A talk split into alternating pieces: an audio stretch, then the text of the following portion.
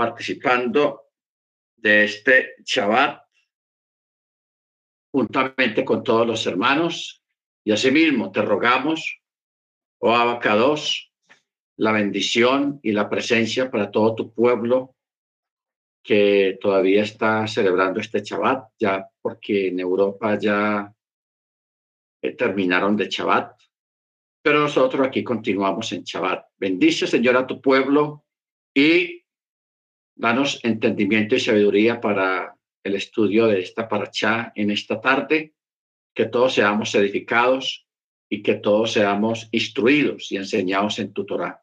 Te damos gracias, te lo pedimos en el nombre de nuestro don, Yeshua Hamachia. Amén. Amén.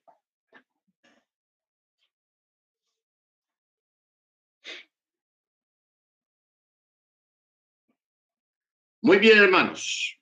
Estamos en el libro de Chemot, libro de Éxodo, capítulo 11. Anoche quedamos en el verso 7. La paracha se llama la paracha Bo, o sea, B. Eso es lo que quiere decir la palabra Bo, B. Baruch Muy bien. Eh, anoche, en la clase de anoche, estuvimos mirando acerca de, terminamos pues en el verso 7, donde el Eterno mismo dijo de que en medio de todas estas circunstancias en las que estaba el pueblo egipcio, porque el pueblo egipcio pues estaba una circunstancia no muy buena, por tantas plagas, por tanta destrucción, se perdieron las cosechas, se perdieron muchas propiedades, se perdió todo. Entonces, lógicamente, pues los egipcios estarían disgustados y ya con esta plaga de la última plaga de la muerte de los primogénitos, pues ya eso sería eh, rebasar el, la, copa de la ira y del descontento de los egipcios. Entonces, lógicamente, al ellos instar a los hebreos a que se fueran, lo pudieran haber hecho con insultos, con palabras eh, no buenas, pero el Eterno advirtió. Por eso dijo en el verso 7, pero ningún perro afilará su lengua contra ninguno de los hijos de Israel, desde el varón hasta la bestia, para que sepan que el Eterno distinguirá entre Misraim e Israel. Amén. Entonces, hermanos, pues esto, como dijimos anoche, es una, una gran enseñanza en el sentido de que cuando se hace el cierre del Shabbat, en la parte de la oración, dice precisamente esto, que gracias al, Eterno, porque nos permite distinguir entre la, la, luz y las tinieblas, entre lo profano y lo santo, entre los días de la semana y el día de Shabbat. O sea, la diferencia entre una cosa y la otra. Eso es sabiduría de parte del Eterno. Por eso el Eterno le está, nos está dando a, nosotros una lección. Le está diciendo de que él sabe distinguir entre Israel y Misraim. ¿Ok? Entonces en el verso 8 dice, y bajarán todos estos siervos tuyos a mí y se inclinarán ante mí diciendo, sal tú y todo el pueblo que te sigue, y después de ello saldré. Y salió de la presencia del faraón con enojo. Y el Eterno dijo a Moche, el faraón no les escuchará a fin de incrementar mis prodigios en la tierra de mi reino. Y Moche y Aarón llevaron a cabo todos estos prodigios delante de faraón. Pero el Eterno reforzó el corazón del faraón y éste no envió a los hijos de Israel fuera de su tierra. Aquí comienza el capítulo 12. Y el Eterno dijo a Moche y a Aarón en la tierra de Misraín diciendo, sea, Lemor. Este será mes, este mes será para ustedes el inicio de los meses, será para ustedes el primero de los meses del año. aquí tenemos dos cosas. Aquí está hablando del primer mes que más adelante se le llamó el mes de Nixan. ¿Ok? El mes de Nixan. Pero también ese día se le llama Rosh Jodés, o sea, principio de mes. Rosh Jodés.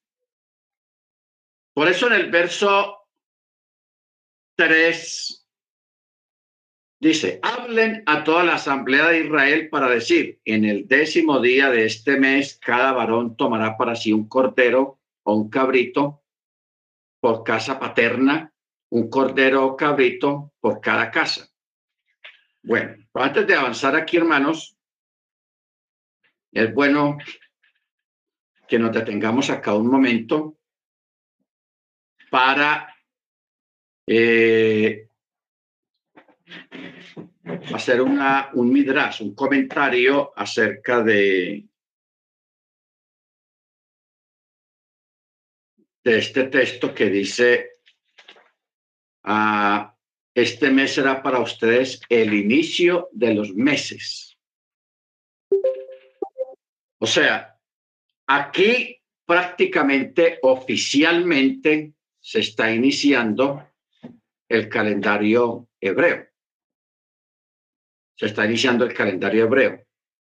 Porque al estar marcado con la salida de los hebreos de Egipto, esa, esa noche o ese día o estos días es cuando realmente comienza la, el calendario hebreo para todo el pueblo hebreo hasta este tiempo. ¿Ok? Por eso el Eterno le está diciendo a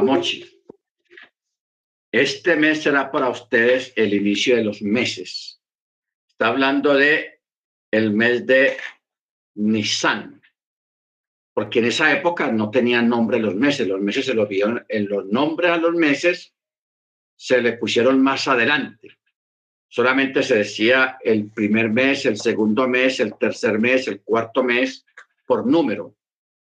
Igualmente, en ese tiempo, los días de la semana también eran así. El primer día, el segundo día y el séptimo día eh, era declarado Shabbat, el día de reposo.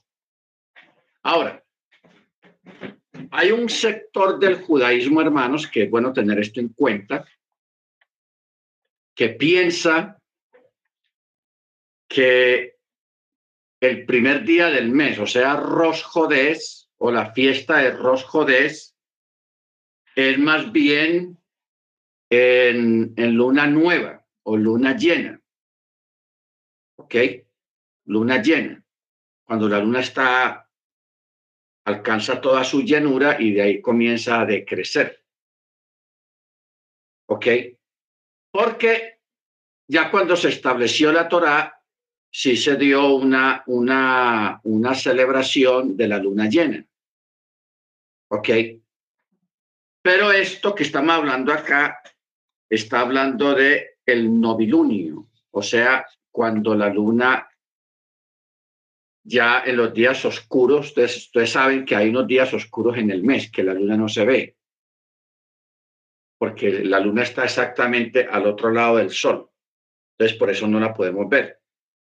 Pero cuando ya han pasado varios días, que esos, esos días se les llaman los días oscuros, que esos días oscuros están precedidos o, proféticamente están destinados en, en los diez días. O sea, todo eso está muy relacionado a, y se les llama los días oscuros, que está también relacionado con los diez días. Ya cuando terminan esos diez días o esos días oscuros, aparece el primer hilito de la luna, una, una, un hilito ahí que se ve eso es Rosh principio de mes. Y de ahí se comienza a contar los, los, los 30 días o los 28 o 27 días lunares. Luego, hermano, o sea, cuando el Eterno está dictaminando acá el principio del calendario hebreo, también está dictaminando el principio de el cumplimiento profético para todos los tiempos. ¿Ok? Para todos los tiempos. O sea, este versículo, que es un solo versículo, que solamente tiene a 1, 2, 3, 4, 5, 6, 7, 8, 9, 10, 11, 12, 12, 13 palabras. Es un texto muy profundo porque aquí se está iniciando el calendario hebreo y se está poniendo ya en la primera celebración de Rosh o sea, principio de mes. ¿Ok? Ahora, ya en el verso 3, ya el Eterno le está diciendo a Moche que comienza la preparación de la salida de Egipto. La salida de Egipto. ¿Por qué? Porque en el verso 3 dice, en el décimo día de este mes, cada varón tomará un cordero o un cabrito por casa paterna y un cordero o un cabrito por cada casa. Pero si una casa fuese demasiado pequeña, o sea, una pareja con un solo niño, un solo hijo, entonces él y su vecino se juntarán. O sea, dos casas se van a juntar y entre esas dos casas tomarán un cordero o un cabrito según el número de personas y según lo que cada persona coma según lo que come cada persona, serán contados para el cordero o cabrito. O sea, si es un cordero o un cabrito, se miraba el tamaño del animal y lo que cada persona coma, porque usted sabe que hay personas que comen mucho y hay otros que no comen mucho, no son muy comedones, comen más bien poco. Entonces, ese detalle había que tenerlo en cuenta para conseguir el tamaño del cordero que iba a tener cada casa. ¿Ok? Verso 5. El cordero o cabrito íntegro macho, primer año, será para ustedes de las ovejas o de las cabras lo tomarán. Lo tendrán en custodia hasta el decimocuarto día de este mes y toda la congregación de la Asamblea de Israel lo degollará al atardecer. Tomarán la sangre y la pondrán sobre las jambas y sobre el dintel de las casas en lo que las comerán. O sea, el animal tenía que ser de un año. Lo conseguían el, el día 10 y del 10 al 14 examinaban el animal, o sea, lo, lo, lo, lo aseaban, lo limpiaban bien y lo examinaran que el animal no tuviera ningún defecto ni estuviera enfermo. Eso lo hacían en cuatro días. Cuatro días. ¿Ok? Ya el día 14, a los cuatro días, después de haber conseguido el animal, ya el animal lo podían sacrificar la sangre del animal que se extraía por aparte, en este caso, allá en Egipto,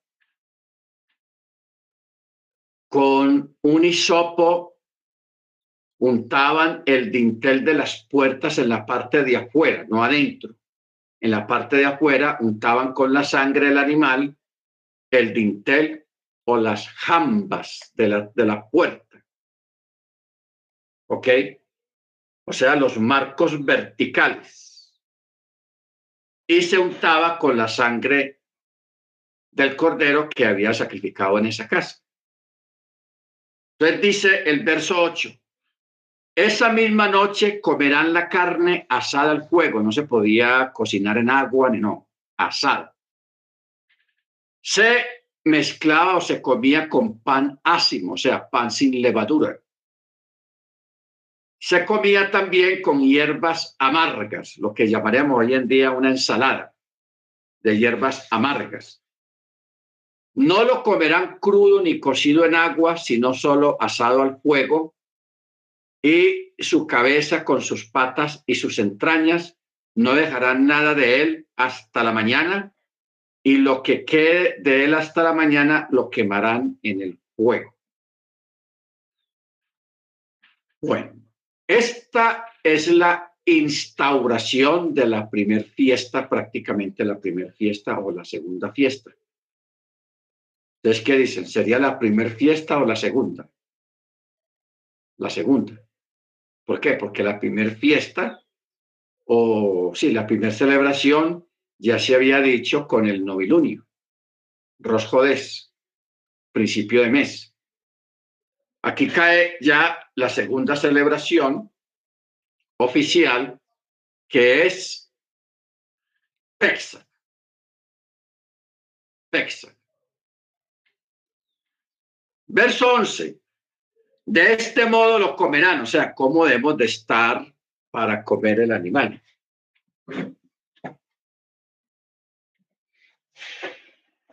Los lomos ceñidos, o sea, ropa de salida con sus zapatos en sus pies, nada de chanclas, que no que chanclas que porque estoy en mi casa, no, zapatos. Con el callado en sus manos, a lo que usan los que usan callado. Rápido lo comerán, es ofrenda de Pexac al Eterno. callado es que O sea, antiguamente la gente, como eran ganaderos, la mayoría de los hebreos, ah, como el bordón, como un bordón, que eso hoy todavía lo usan los campesinos. Sí. El, el, el palito ese. El surriago. El surriago, que tiene un, pues un palito que no se usa como bordón, pero el, el palito ese tiene una tirita de cuero para, para asusar el ganado. Y que le hacían así. Entonces, eso en esa época se llamaba el bordón. El callado. O el callado. Que hoy en día todavía se usa. Los, los campesinos que tienen ganado eh, o que viven en el campo usan todavía el palito ese, un palito grande, como si fuera un, un ¿cómo es que se llama? El, un guía, ¿qué? Un bastón. El bastón, como si fuera un bastón. Pero había gente que lo usaba más largo, un bastón, una, un portón más largo. Los que les tocaba caminar en la montaña, si lo tenían más, usaban un bordón más largo, con un surriago, eso sí, no falta el surriago, o sea, la, la, la, la tira esa de cuero para asusar la bestia y el ganado, con el, con el cuero. Bueno, Dice, con premura lo comerán, es ofrenda de Pexa al Eterno. Mire ustedes que esta es la primera ofrenda al Eterno, pero esa siendo una ofrenda, la, la misma persona que lo está haciendo lo, lo consume. No lo pone ahí que eso se, se deshaga, no, la misma persona lo consume. Consumir la misma ofrenda que es para el Eterno. ¿Por qué? Verso 12, yo pasaré por la tierra de Misraín en esta noche y mataré a todo primogénito en la tierra de Misraín, desde el hombre hasta la bestia, y a todos los dioses de Misraín ejecutaré juicios. Yo soy el eterno, la sangre será señal para ustedes sobre las casas en las que ustedes estén. Yo veré la sangre y pasaré sobre ustedes y en ustedes no habrá plaga que destruya cuando yo abata la tierra de Misraín. Este día será remembranza para todos ustedes y lo celebrarán como festividad para el Eterno por sus generaciones como estatuto perpetuo lo celebrarán. Durante un periodo de siete días comerán pan sin levadura, pan ácimo pero en el día previo eliminarán la levadura de sus casas, pues cualquiera que comiere un alimento leudado desde el primer día hasta el séptimo día, esa alma será cortada de Israel. El primer día será convocación de santidad y el séptimo día será convocación de santidad para ustedes. Ninguna labor deberá ser realizada en ellos, salvo lo que será comido por cualquier alma, solo eso será hecho para usted. O sea, el, aunque Pexac el primer día y el último día es un chabatón, en ese chabatón se podía, se puede encender fuego para procesar los alimentos. ¿Ok? Porque lógico, para asar carne hay que asarlo en fuego. En esa época no existía el, el gas y todo eso. Eh, todavía hay que asarlo en, en fuego. Entonces, por eso eh, se dice que no, se, no hay necesidad de, de, hacer, de que sea un chabat, que no se enciende fuego, sino que en, en, ese chabatón, en la fiesta de Pexa, el primer día y el último día, sí se puede encender fuego. O sea, el primer día y el último día son chabat, son festivos. Ya los otros días, entre el primer día y el séptimo día, se puede trabajar, pero a media máquina, como dicen los, los sindicalistas. Vamos a trabajar a media máquina, o sea, no tan fuerte como un día laboral normal. Media máquina. Pues los que les toca trabajar en esos días. Los judíos, los israelitas, ellos más bien lo que hacen es que sacan los siete días. No los trabajan. Pero siendo conscientes de que el primer día y el último día son días solemnes, son días sagrados, son días de festividad. No confundamos la palabra solemne con que hay que estar con cara larga, con cara de velorio y, y estar en ayuno y en oración todo el día. No, es día de alegría. Cuando, cuando se habla, la Torah habla de día solemne, está hablando de un día sagrado en el sentido de que es dedicado al Eterno y muy rigurosamente se sabe o se dice lo que no se puede hacer y lo que no se y lo que sí se puede hacer en un chabatón. ¿Ok? Bendito sea el nombre del Eterno. Ahora, también habla de que no se puede comer nada ni haber nada dentro de la casa que contenga levadura así no lo consuma la persona. Pero no puede haber levadura dentro de la casa. O sea, como se celebra siempre, como se hace siempre cada año, unos días antes de comenzar la fiesta, hay que sacar todos los productos que hayan en la casa que contengan levadura. Hay que sacar todo, que galletas, que, harinas, que una cosa, que la otra, hay que sacarlo fuera de la casa, porque no debe haber levadura en esa semana o en, esa, en ese periodo de la fiesta de Pexa, porque la fiesta de Pexa es una fiesta que dura siete días. ¿Ok? Es una fiesta que dura siete días. En algunas comunidades acostumbran añadirle un día más, o sea, ocho días, por los asuntos de los cambios de horario. Porque, por ejemplo, en este momento en Israel y en Europa ya, ya, ya hicieron el cierre de Pexa, o sea, ya, ya terminó, perdón, ya terminó Chabat en este momento. ¿Ok? Si nos comunicáramos con el, los hermanos que viven en Bélgica, pues ellos ya cerraron Chabat, ya están descansando, ya es de noche allá. Entonces, eso hay que tenerlo muy en cuenta. Bueno, también, hermanos, eh, sacar todo lo que contenga levadura, el pan que se come durante esos siete días es pan sin levadura, ¿ok? Y está establecido de que este día será para sus generaciones como estatuto perpetuo. ¿Ok? Estatuto perpetuo. Y la costumbre, lo que se hace siempre de sacar la levadura, está en el verso 19. Dice, durante siete días no deberá hallarse levadura en sus casas, pues cualquiera que ingiera sustancias leudantes, esa alma será cortada de la asamblea de Israel, ya sea prosélito o nativo de la tierra. Ninguna sustancia leudante comerán en todas sus moradas, comerán pan ácimo, o sea, pan sin levadura, durante la fiesta de Pexa. ¿Cuál es el significado de esta parte del pan sin levadura, el pan ácimo? El significado, ustedes saben que la, la levadura en la Torá significa el pecado, simboliza el pecado. ¿Ok?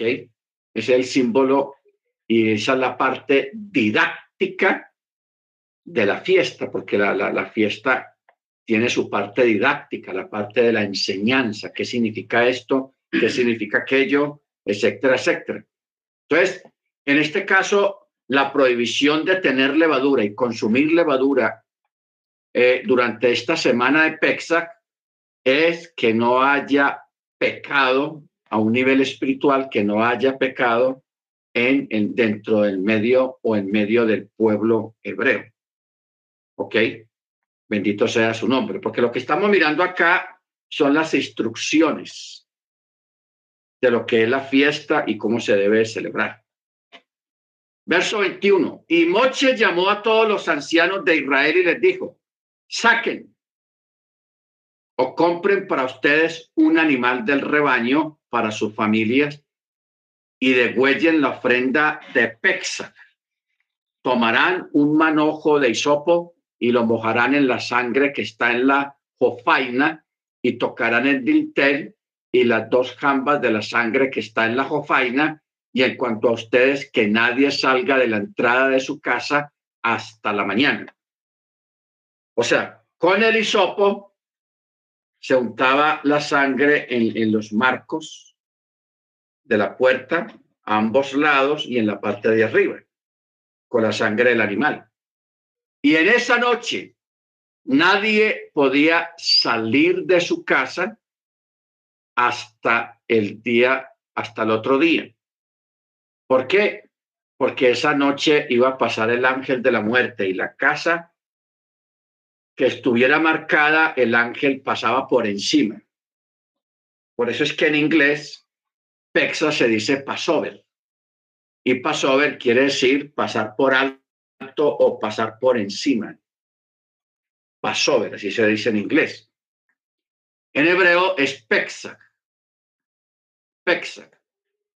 Y en nuestra cultura latina se le dice Pascua. Se, se llama Pascua. ¿Ok? Son tres palabras. Passover, Pexac, Pascua, que es lo mismo. Bendito sea el nombre del Eterno. Bueno, eh, esto, hermanos, es algo que se podría llamar un acto de fe del pueblo hebreo bajo esas circunstancias, porque estamos hablando de, de que el pueblo hebreo allá en Egipto en estos días, en esos días, fue testigo de eventos en cuanto a las plagas, eventos que nunca habían ocurrido cosas que nunca habían pasado, nunca habían visto con sus ojos.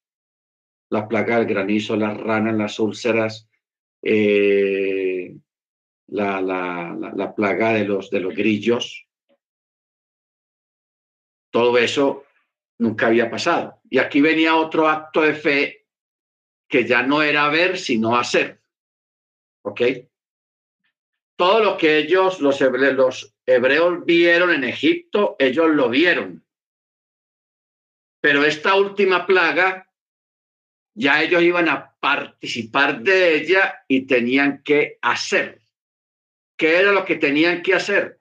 Conseguir el cordero en el día 10, examinarlo cuatro días hasta el día 14. El día 14 todos se ponen bien titinos, eh, bien vestidos, con ropa para salir, con el bordón listo, con sus zapatos puestos, y quemar, asar todo el cuerpo del cordero, asarlo al fuego, mezclarlo con hierbas amargas y cuando después de sacrificar el animal tenían que recoger la sangre y untar por fe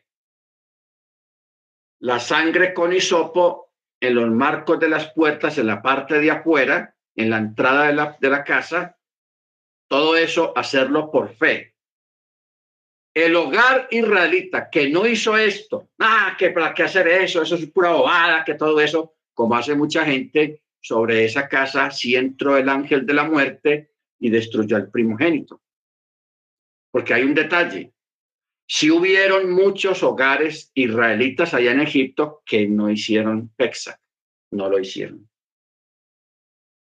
Y en esa casa, aunque eran israelitas, entró el ángel de la muerte y destruyó al primogénito de esa casa.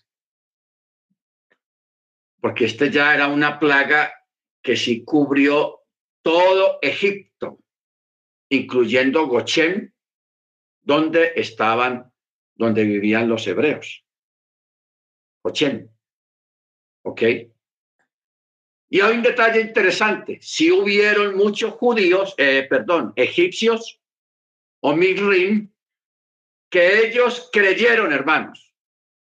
Y ellos hicieron eso, consiguieron el cordero, acataron todas las instrucciones de Moche, juntaron la sangre en, el marco de la puerta y ellos sobrevivieron en el sentido de que el ángel no entró. O sea, el ángel en esa noche, él solamente se fijaba era en la puerta de la casa, fuera egipcia o fuera hebrea. Ojo con eso. Fuera una casa hebrea o una casa egipcia. El ángel solamente miraba la puerta y que la puerta tuviera sangre. La que no tuviera sangre entraba y destruía. ¿Ok? Allí no era de, que esta casa es egipcia y esta casa es israelita, no. Él miró, pasó por todo Egipto, destruyendo a todos aquellos que no hicieron caso a lo de la sangre. Bueno, entonces dice en el verso 23, el Eterno pasará para abatir a Misraim y verá la sangre sobre el dintel y sobre las dos campas. El Eterno pasará sobre la entrada y no dejará al destructor entrar a sus hogares para atacarlos a ustedes. Guardarán este asunto como estatuto perpetuo para ustedes y para sus hijos. Cuando entren a la tierra que el Eterno les dará tal como él habló, guardarán este servicio. Cuando los hijos a ustedes les pregunten, ah, ¿y qué es esto? ¿Qué significa esto para ustedes? Ustedes dirán, es ofrenda de Pexa para el Eterno, quien pasó sobre las casas de los hijos de Israel en Misraín cuando abatió a los Misraín, pero salvó a nuestros hogares. Entonces el pueblo se inclinó y se prosternó. Y los hijos de Israel fueron e hicieron tal como el Eterno había ordenado a Moche y a Aarón, y así hicieron. Y sucedió que a la medianoche el Eterno mató a todos los primogénitos en la tierra de Misraim, desde el primogénito del faraón que se sentaba en su trono hasta el primogénito del cautivo que estaba en la cárcel y a todo animal primerizo.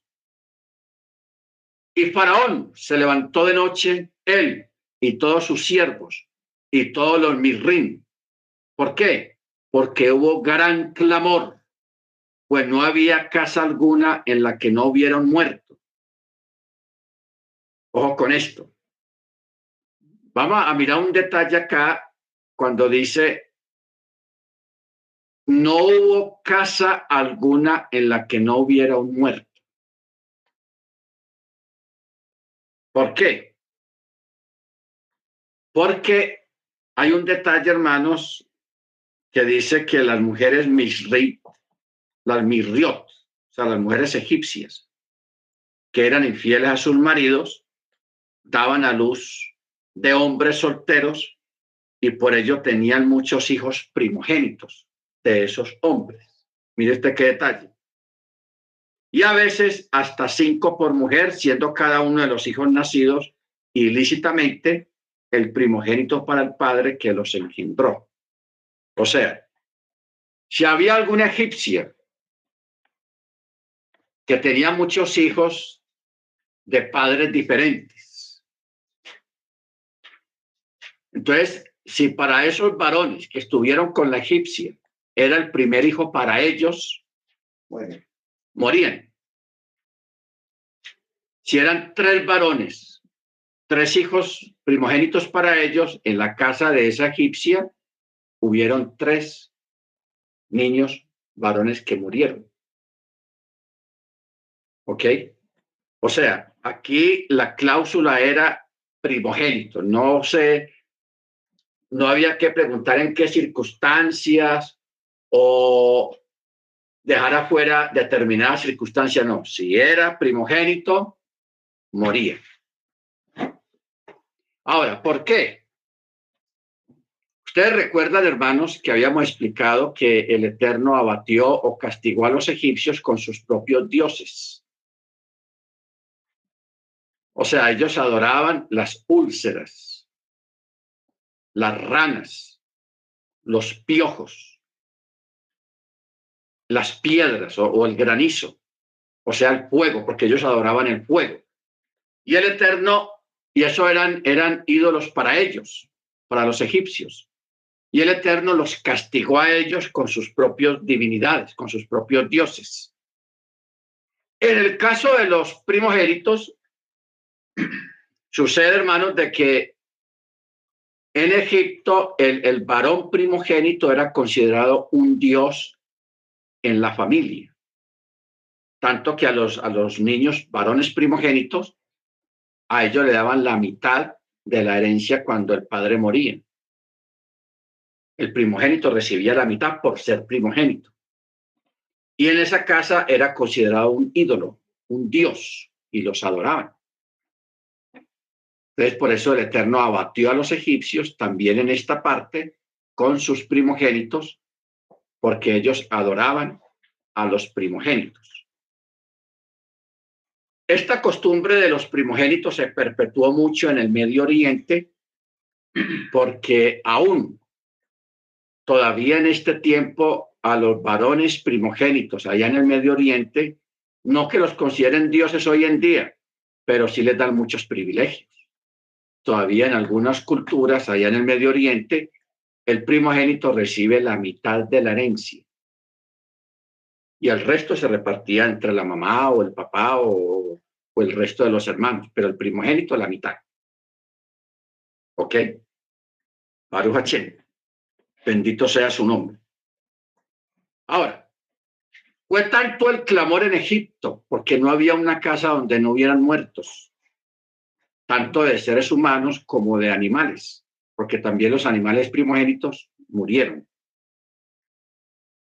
Que Faraón, desesperado porque Faraón mismo perdió su hijo varón, su primogénito, él se desesperó y llamó a Moche, mandó llamar a Moche y a Aarón esa misma noche y les dijo, levántense, salgan de entre mi pueblo, tanto ustedes como los hijos de Israel, y váyanse, márchense y sirvan al Eterno tal como hablaron. También tomen sus rebaños, sus reces, tal como hablaron, y váyanse y bendíganme también a mí. O sea, oren por mí. O sea, Egipto presionó fuertemente al pueblo apresurándose a enviarlos fuera, por, porque dijeron, si esta gente sigue aquí, vamos a, acabar, vamos a morir todos. ¿Ok? Vamos a morir. Porque la mortandad que hubo en Egipto, hermano, esa, esa noche fue tenaz. Murieron miles y miles y miles de varones y animales también primerizos. Murieron así de repente. Quedaron muertos.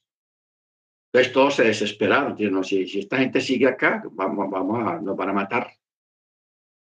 Todo el pueblo portó consigo su masa, o sea, los hebreos la masa que habían preparado esa noche, eh, la tuvieron que sacar antes de que fermentase y las sobras atadas en sus vestidos sobre sus hombros. Y los hijos de Israel hicieron conforme a la palabra de Moche y pidieron a los egipcios utensilios de plata, utensilios de oro y vestimentas. Y el Eterno otorgó gracia al pueblo en los ojos de los egipcios y les prestaron y les dieron todo, así vaciaron a Misraín, a Egipto. Y los hijos de Israel viajaron de Rameses a Sucot, aproximadamente 600 mil varones a pie, aparte de los niños, y también una muchedumbre abigarrada. Subió con ellos y ovinos y reses y un ganado muy numeroso. Bueno, detengámonos aquí con esto de la muchedumbre abigarrada. ¿De quién está hablando acá? Aquí está hablando de, de muchos habitantes egipcios. Salieron con ellos, les dijeron, podemos ir con ustedes. Y los hebreos les dijeron, claro, vengan, vengan. Entonces, fueron miles, por eso dice una muchedumbre abigarrada. Acuérdense que ahorita hablamos de que muchos egipcios, ellos creyeron y mataron el cordero, untaron la sangre en las dinteles de las puertas y se libraron de que murieran los primogénitos en sus casas. O sea, ya allí, en medio de semejante situación, ya habían conversos, ya habían creyentes. Y ellos también salieron con los hebreos. Por eso el verso 38 es muy importante porque dice, y también una muchedumbre abigarrada subió con ellos. ¿Ok? Verso 39, hornearon la masa que sacaron de mi raíz en tortas ácimas, lo que llaman las pitas, lo que aquí en Colombia llamamos las arepas. Tortas ácimas, ya que no se pudo fermentar porque fueron expulsados de mi raíz y no pudieron demorarse y tampoco se habían preparado de provisiones. La estadía de los hijos de Israel durante lo que habitaron en Misraín fue de 430 años. 430 años. Al término Y fue al término de 430 años y fue ese mismo día que salieron todas las legiones del Eterno de la tierra de Misraim. Amén. Bendito sea el nombre del Eterno. Ahora, Hay una discrepancia sobre este número, porque en otra parte, cuando el Eterno le habló a Abraham proféticamente lo que iba a acontecer de la esclavitud en Egipto, él le dijo que eran 400 años.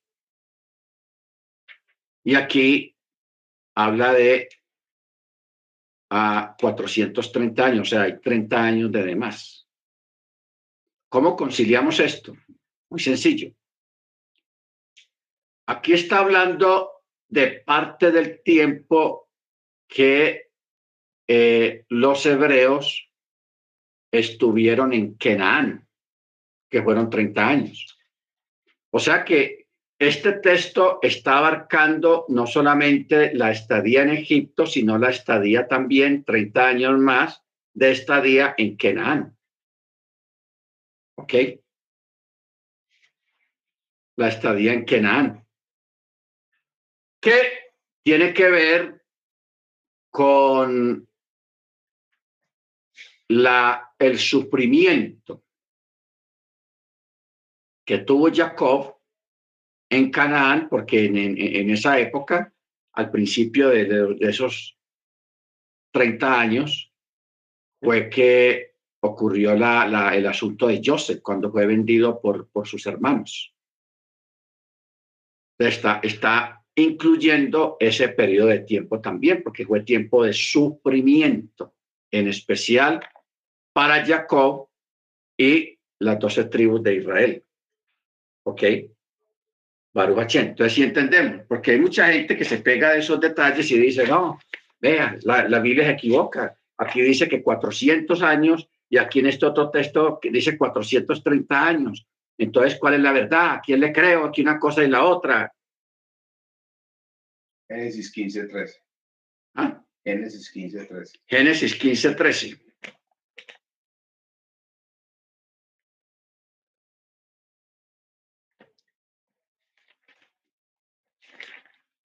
Dice,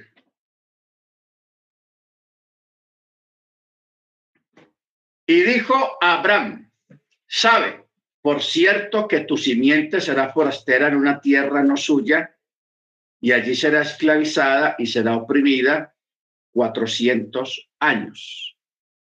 Y aquí en este texto que acabamos de leer en Éxodo 12, 41, dice 430 años. ¿Sí ve? Pero no hay un error, simplemente que aquí está contando los 30 años de demás en Canaán, incluyendo la, la historia de, de, de, de José en Egipto, que fue un tiempo bueno, porque es que aquí el, el, texto a nivel general dice que fueron esclavizados 400 años. Pero la esclavitud en sí vino tiempos más, más adelante. Ya había muerto el faraón de, que conoció a Joseph, ya había otro faraón y ya había transcurrido mucho tiempo. Ok, estamos, estamos.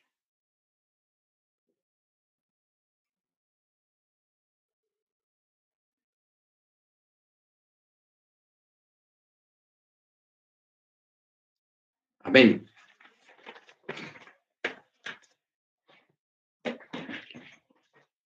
Muy bien. Que me olvidó traerla. Estamos bien con esta parte, esta aclaración. Claro, esto se ve cuando uno lee mucha literatura eh, de raíces hebreas y muchos libros, uno ve que hay gente que trata de, de polemizar con estas, con estas fechas. Y lo hace de una manera sarcástica, como para hacer quedar mal la escritura, pero aquí no hay nada no hay nada raro, ni hay una contradicción tampoco. ¿Ok? Así, así funciona la escritura. Entonces dice, y fue en ese mismo día que salieron todas las legiones del Eterno de la tierra de Misraim. Bueno. Verso 42. Es noche de guardar para el Eterno para sacarlos de la tierra de Misraín. Esta es la noche del Eterno, una salvaguarda para todos los hijos de Israel, para sus generaciones. Y el Eterno dijo a Moche y a Aarón, este es el estatuto de la ofrenda de Pexa. Ningún extraño comerá en ella. Y a todo siervo comprado por dinero lo circuncidarás. Solo entonces podrá comer de ella. El residente, el asalariado, no comerá de ella. En una sola casa deberá ser comida, no sacarás la carne fuera de la casa y no le quebrarán ningún hueso al animal. Toda la asamblea de Israel lo hará.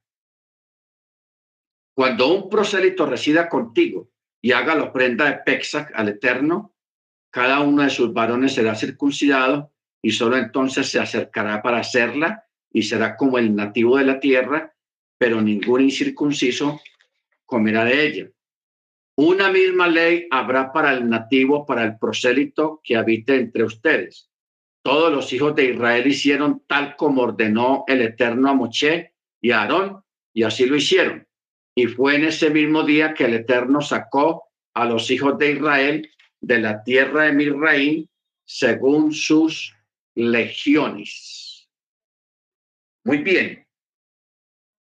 Eh, estamos aquí, hermanos, siendo testigos de el establecimiento del pueblo hebreo. Y todo a través de una fiesta. También estamos viendo aquí el origen del calendario hebreo.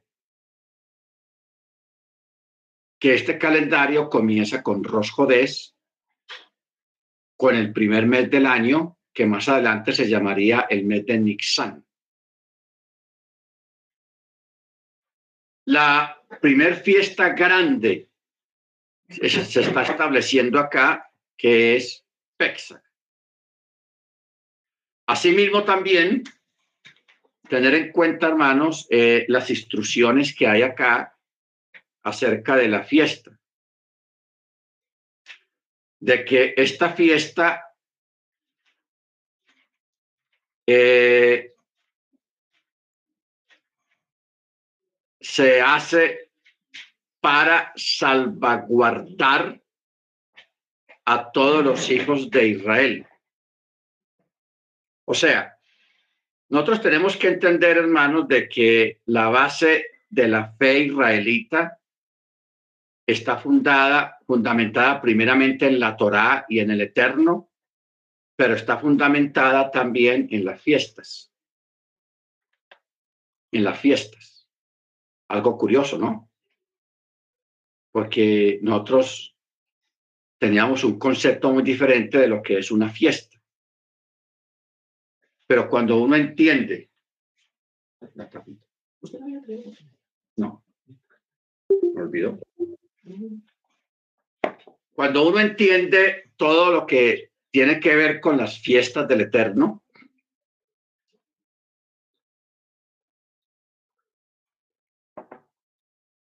todo lo que tiene que ver con las fiestas, uno piensa que eso es comida y danzar y y alegrarse, pero las fiestas son algo más que eso.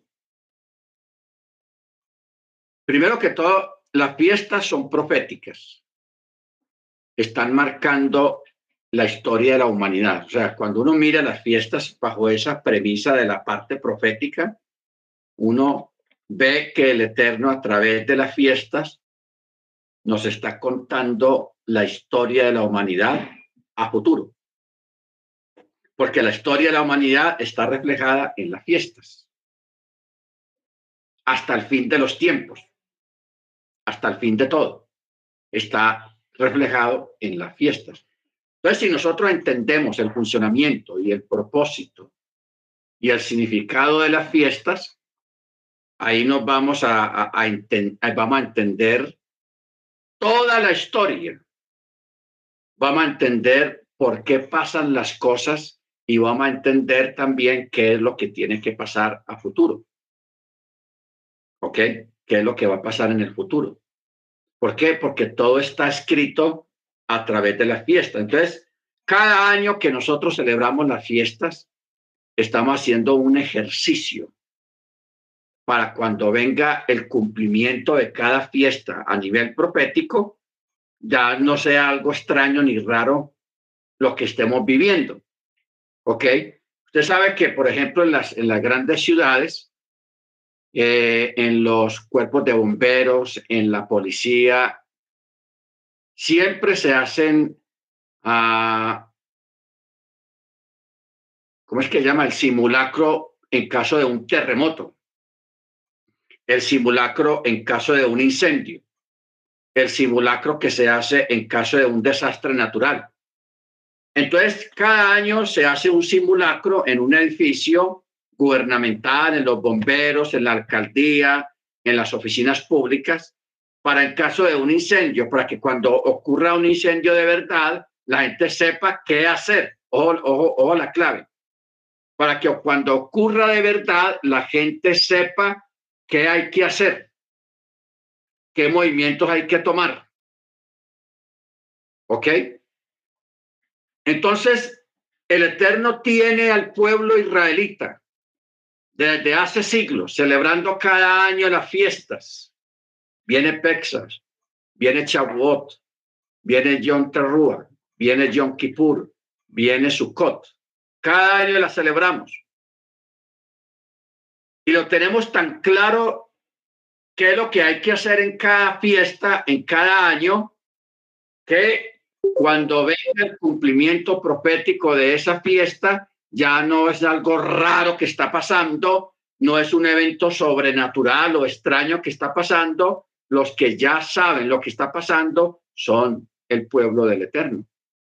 ¿Por qué? Porque ya estaban preparados para ese evento. Ya estábamos preparados para ese evento. ¿Ok? Bendito sea el nombre del Eterno. Por eso hablábamos ahora, por ejemplo, eh, ustedes saben que entre Yom Teruah y Yom Kippur hay 10 días. Y son 10 días terribles y espantosos. Cuando venga la persecución sobre los creyentes, el antimachía le va a dar al mundo allá afuera 10 días para que hagan lo que quieran con los creyentes. Eso es lo que se llama los días oscuros. Que esos días oscuros están reflejados en lo que hablamos ahora al principio, cuando hablábamos sobre los días escondidos, los días oscuros, cuando no hay luna, que la luna no se ve. Esos días oscuros vienen a terminar cuando se ve el hilito de la luna que marca el principio de mes. Cuando termine los 10 días de esa persecución que va a ser, marcan el inicio de una nueva era, el inicio de algo muy grande, el inicio de un cambio total en todo el mundo, reflejado a través de Rosh eh, el principio de mes y también el principio de año, en este caso el mes de Nixán porque es que la fiesta de Pexa marca el principio de año. El principio de año religioso, el principio de año conmemorativo en el pueblo hebreo. ¿Ok? Bendito sea el nombre del Eterno. Muy bien. Otro detalle es de que el animal este, el cordero pascual, no se le podía quebrar ningún hueso.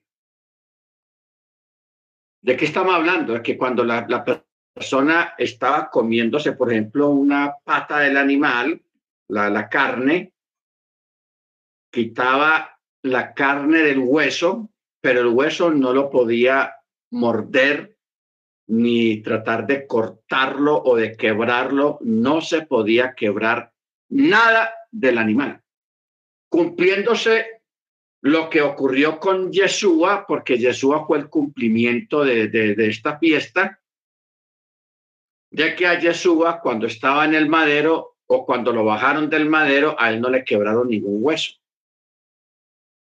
Y eso ya estaba profetizado. Por eso Yeshua cumplió la expectativa profética de la fiesta de la Torá, cumplió todo, por eso a él no le quebraron ningún hueso. Bendito sea el nombre del Eterno. ¿Ok? Baruch Hachem.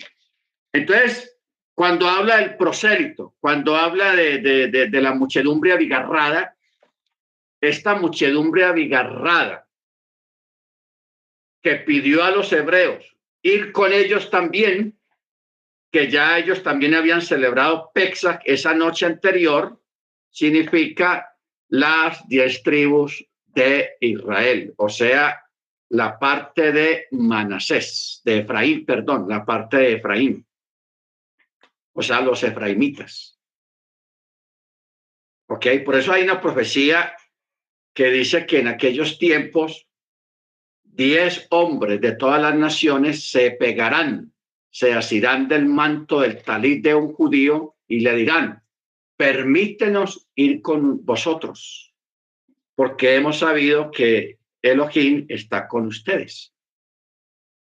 ¿Ok? Mire que esa profecía tiene que ver con este acto de la, muchedumbre abigarrada que salió de Egipto, que eran prosélitos, que eran egipcios y que eran extranjeros, no egipcios, que vivían en Egipto, que creyeron a la palabra del Eterno y ellos también guardaron Pexa, celebraron Pexa, que esto proféticamente significa la, las diez tribus que hacen retorno, que se juntan a participar de la rica savia del olivo, que es la Torah. Bendito sea el nombre del Eterno. Capítulo 13. Y el Eterno habló a Moche diciendo, consagra a mí todo primogénito, todo el que abra matriz.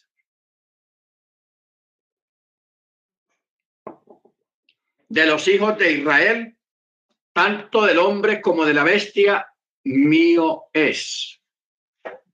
Y Moche dijo al pueblo, recuerden este día en que salieron de Misraim, de la casa de esclavos, pues con mano fuerte el Eterno los ha sacado de aquí y por ello ninguna sustancia leudada podrá ser ingerida. Hoy ustedes salen en el mes de la primavera y sucederá que cuando el Eterno los lleve a la tierra de Cana, del Kenaní, del Hití, del Emorí, del Jibí y del Jebusí, la cual juró a sus padres entregarte una tierra que emana leche y miel, realizarás este servicio, o sea, esta fiesta en este mes.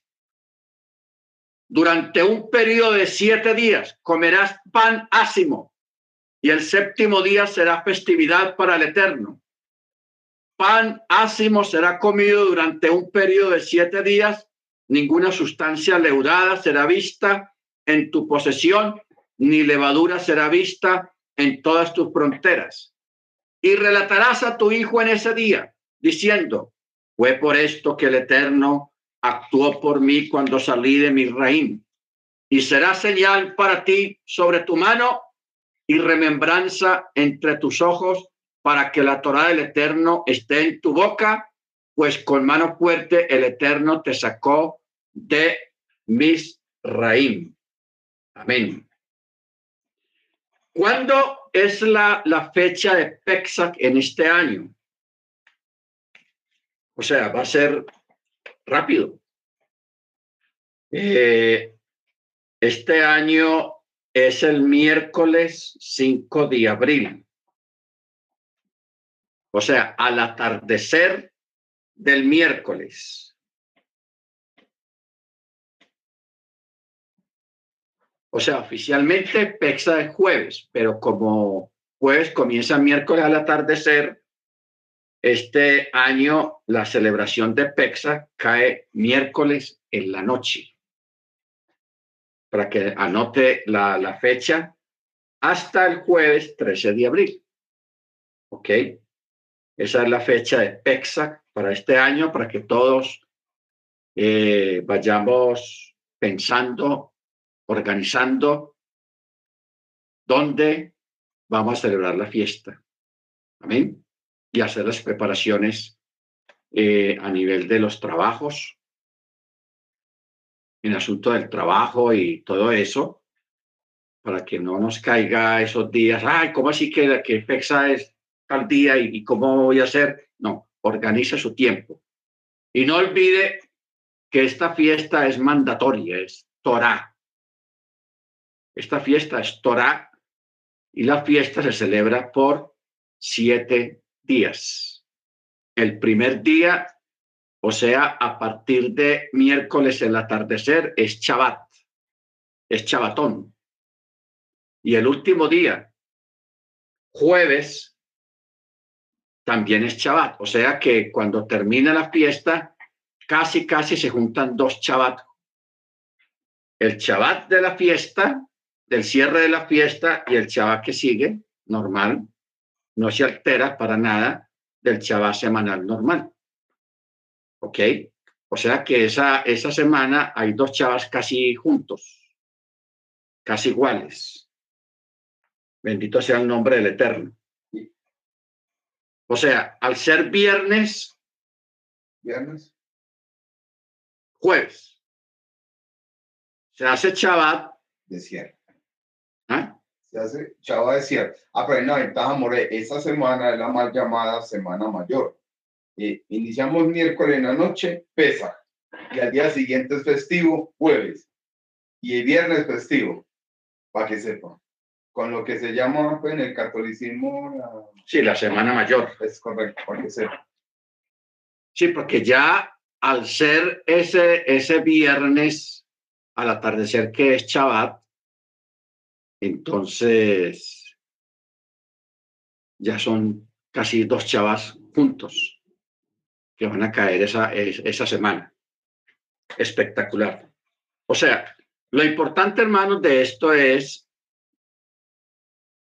guardar mandamiento. ¿Ok? Eso es lo importante guardar mandamiento para que nos vaya bien en la vida y para que honremos y entendamos que esto es un ejercicio de obediencia y de fe para la posteridad, porque hay algo curioso. En el reino se va a seguir celebrando Shabbat. O sea, hay algunas de las fiestas, hermanos, que van a pasar a la eternidad. O sea, se van a celebrar en la eternidad. Y Shabbat, eh, Pesach es uno de esos, de esas fiestas, que es una fiesta eterna. ¿Ok? Tan importante es que mire que se va a celebrar, porque mucha gente dice, ah, cuando ya se termine todo esto y entremos en la eternidad, ya no más esto, ya no más aquello. Pesach sigue. Pero allá sí se va a celebrar con todas las de la ley y con toda la alegría juntamente con el Mesías. O sea, el motivo de la fiesta es el Mesías. Amén. Baruch. Muy bien. Eh, en el verso 10, mire lo que dice el Eterno. Guardarás este estatuto en su plazo, o sea, en su momento, en su día designado, de año en año. De año en año. ¿Ok?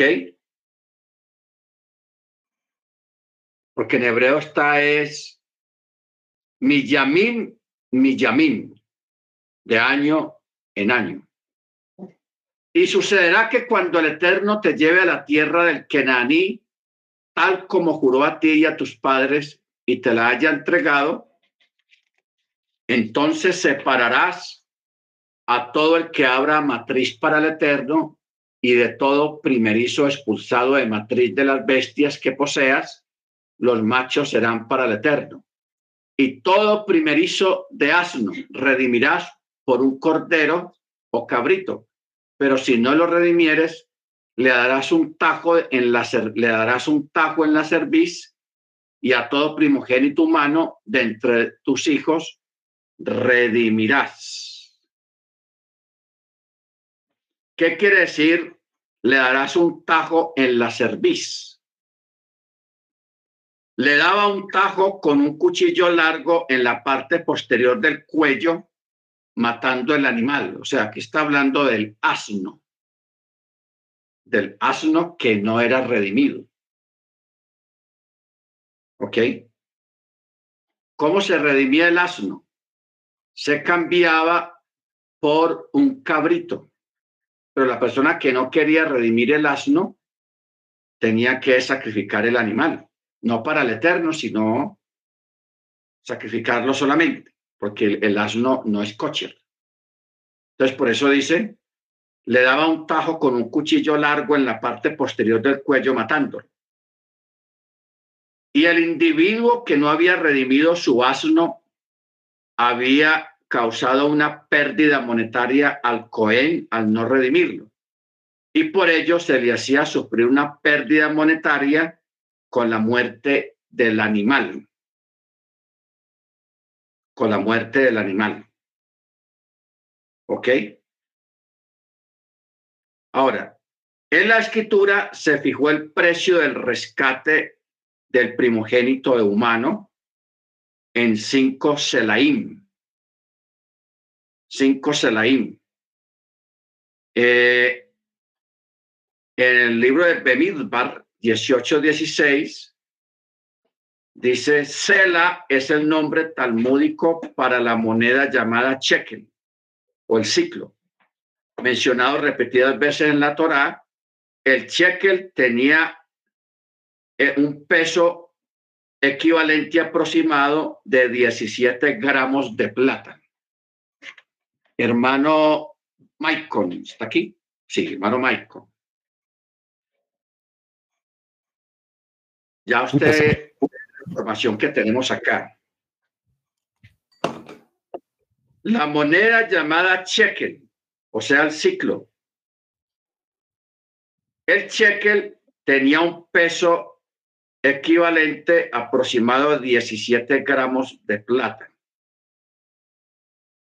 Entonces, si, si hacemos una cuenta, ¿cuánto vale un gramo de plata? Que eso eh, es el peso de una, de una moneda de shekel y eran cinco shekels.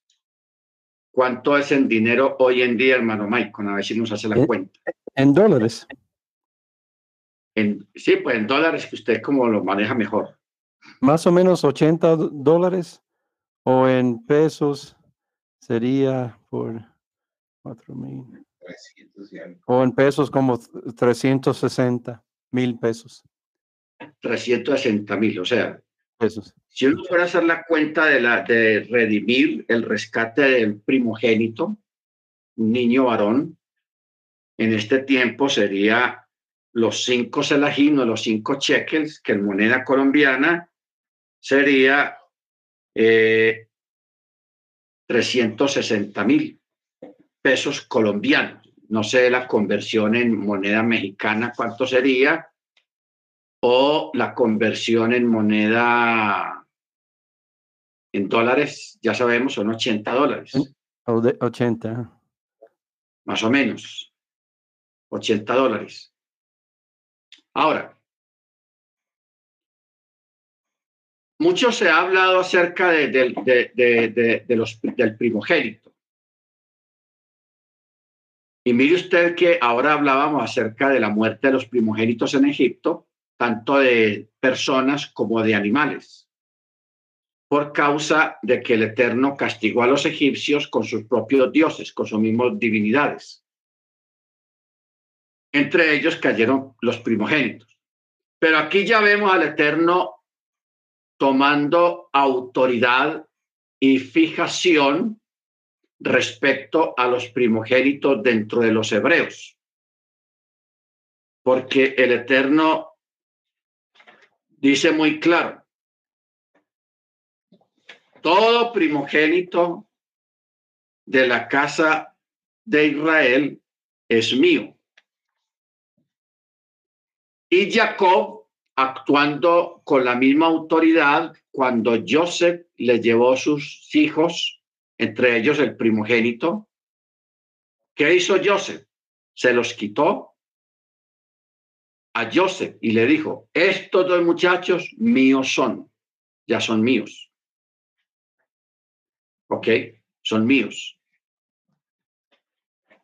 Ese acto, pues, lógicamente, eh, en, especial en el caso de Efraín y Manasés. Ya ustedes saben que Manasés representa las naciones de la tierra y Efraín representa a los que el Eterno sacará de las naciones para incluirlos dentro del pueblo de Israel. Pero ¿en qué forma y en qué circunstancias es la representación de Efraín? en los descendientes de las diez tribus que están injertados en medio de las naciones, el Eterno los sacará entre los pueblos para que formen parte y representen a la muchedumbre abigarrada que habla aquí la, la Torá referente a las gentes egipcias y de otras naciones que vivían en Egipto que se añadieron al pueblo hebreo. O sea, todo eso está relacionado. ¿Por qué? ¿Por qué hablamos de esto, hermano? ¿Y por qué la repetición? Porque hay algunos sectores del judaísmo actual que son muy, ¿cómo es la palabra? Eh, muy personalistas y practican mucho la segregación racial, segregación religiosa. Ellos dicen, el que no es judío o no es como nosotros, eh, el, el Eterno no los va a ayudar, no los va a salvar, y el que no es como nosotros es un animal, es una bestia, es un perro. Entonces, ¿de dónde se basan ellos para la expresión perro? En el texto que leímos ahora, cuando el Eterno mismo declaró de que él iba a tomar control de los egipcios, pero él no lo llama los egipcios, sino perros. Los llama perros. En el sentido de que ningún egipcio se atrevería a faltarle al respeto o insultarlo o tratarlo desmedidamente con palabras vulgares o desmedidas aquel día que los hebreos iban a salir de Egipto. El Eterno no permitió eso, por eso. Pero él usó la palabra perro. Luego Yeshua hizo otro tanto.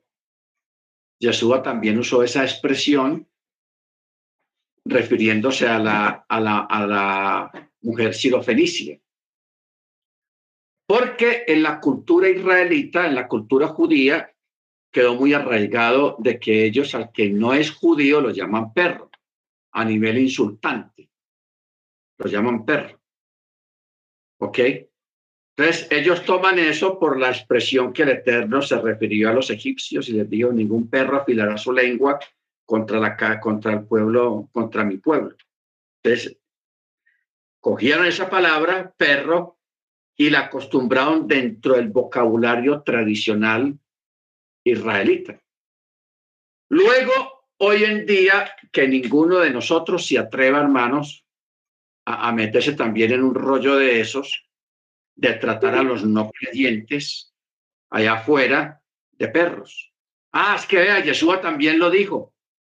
Está bien, está bien que Yeshua lo haya dicho, que el Eterno lo haya dicho, pero nosotros no debemos de entrar en eso porque lo que hoy en día debe de primar en, en nosotros es el respeto. El respeto. El único que puede dirigirse a una persona o a un pueblo o a una nación en la forma como lo quiera hacer, que a nosotros no nos parezca, es el eterno, porque Él es el rey y Él es soberano. Pero hay cosas, hermanos, que nosotros no podemos emular o imitar, porque lo haríamos ya no con el mismo propósito o en el mismo sentido que el Eterno lo hace. Nosotros no nos podemos comparar con el Eterno o equiparar con Él de ninguna manera. ¿Ok? Ni tampoco con, con, con Yeshua. Porque claro, Yeshua se expresó de una manera un poco despectiva de la mujer sirofenicia, mas sin embargo la mujer sirofenicia lo sorprende con la fe. Con la fe. Y a, y a través y a raíz de la fe que desarrolló esta mujer, ella alcanzó misericordia de parte del Eterno. ¿Ok? Cuando Yeshua le dijo, no es bueno echar el pan de los hijos a los perrillos, o sea, le dijo perra. A los perrillos. Eso, eso es una palabra fuerte. Pero la mujer, en medio de su necesidad, dejó a un lado aquel, aquella expresión tan dura hacia ella. Entonces se fue por la lógica, la fe, la lógica y la razón. Y le dijo, Señor, pero aún los perros comen de las migajas que caen de la, de la mesa de su Señor. ¿Ok?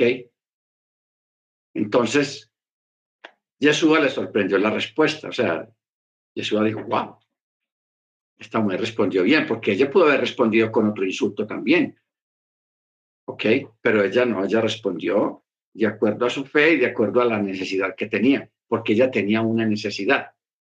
Siendo extranjera, se necesita pecho, hermanos, para que una persona vaya donde alguien que no es de su mismo pueblo ni de su misma fe a pedirle un favor. O sea, eso fue un acto de valor de ella. Bendito sea el nombre del Eterno. Y por eso siempre, siempre decimos que el Eterno honra la fe, honra los actos de fe que toda persona tenga. ¿Ok? Ojo con eso. El Eterno honra cualquier acto de fe. Si el Eterno honra el acto de fe de una persona que no es de su pueblo, no quiere decir que se va a salvar porque le hizo el milagro, no. Una cosa es una cosa y otra cosa es la otra. ¿Ok? De ahí nos vamos, hermanos, a que allá afuera hay mucha gente que testifica milagros, sanidades, respuestas de parte del Señor, de parte del cielo, sin ser creyentes.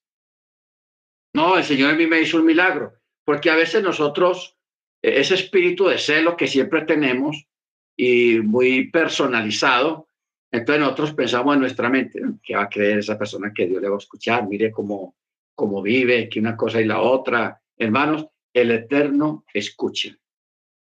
El Eterno lo escucha. En este caso, aunque no es un creyente, aunque no esté guardando Shabbat, el Eterno honra la fe de esa persona. Porque hay personas, hermanos, que son idólatras, tienen sus muñecos, tienen sus ídolos, pero con todo y eso llega un día, llega un momento de necesidad muy apremiante que esa persona tenga, que él no va a pedir a sus ídolos que tiene ahí, sino que se va a dirigir personalmente al, al que está en el cielo. Se va a dirigir a la divinidad, al que es directamente, sin intermediación de esos ídolos que mantienen. Y si esa persona lo hace de corazón y lo hace con fe, el Eterno honra la fe de esa persona y le concede su milagro. ¿Ok? Entonces, no, no nos pongamos eh, despreciativos con las personas ni tampoco nos creamos dueños del eterno. El eterno es el dueño de todas las cosas, no nosotros. ¿Ok? Si el eterno él quiere bendecir a una persona que no es creyente, porque ve, porque él ve el corazón de las personas. Y allá afuera hay gente que de corazón hace buenas obras. Ojo, Allá afuera hay gente que hace buenas obras y lo hacen de corazón, no por vanagloria, no por otro propósito, sino de corazón, porque tienen ese espíritu. Y el Eterno recompensa a esa persona. No vamos a decir que lo va a salvar, porque ahí no entra el plan de salvación. Estamos hablando de, las acciones que se, que se mueven en el mundo. Entonces, tanto el judío comete el error, como nosotros también a veces cometemos el error de juzgar a una persona y de condenarlo o de determinar si puede ser bendecido o no puede ser bendecido por decisión de nosotros. Y eso no funciona así.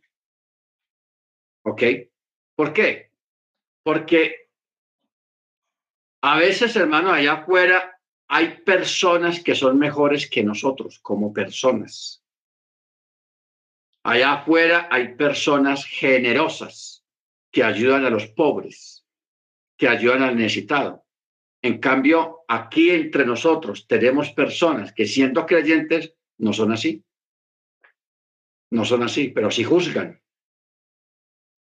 Sí queremos juzgar y queremos decidir por el eterno. Entonces, antes de nosotros, hermano, emitir un juicio, piense primero, póngase en la balanza usted mismo y pruébese y dígase si soy digno de emitir este juicio, si lo puedo hacer, si puedo juzgar, entonces es mejor quedarnos calladitos. Amén. Porque como dice el dicho, calla, calladito nos vemos mejor. Ok. Verso 13. Todo primerizo de asno redimirás por un cordero o cabrito, pero si no lo redimieres, le darás un tajo en la cerviz y a todo primogénito humano de entre tus hijos redimirás. Y sucederá que cuando tu hijo te pregunte el día de mañana, diciendo, ¡eh, qué es esto! Le dirás, con mano fuerte nos sacó el Eterno de Misraín de casa de esclavos, y cuando el faraón se obstinó en no enviarnos fuera, el Eterno mató a todo primogénito en la tierra de Misraín, desde el primogénito del ser humano hasta el primerizo de la bestia. Por eso yo prendo al Eterno todo macho que abra matriz, y redimiré a todo primogénito de mis hijos.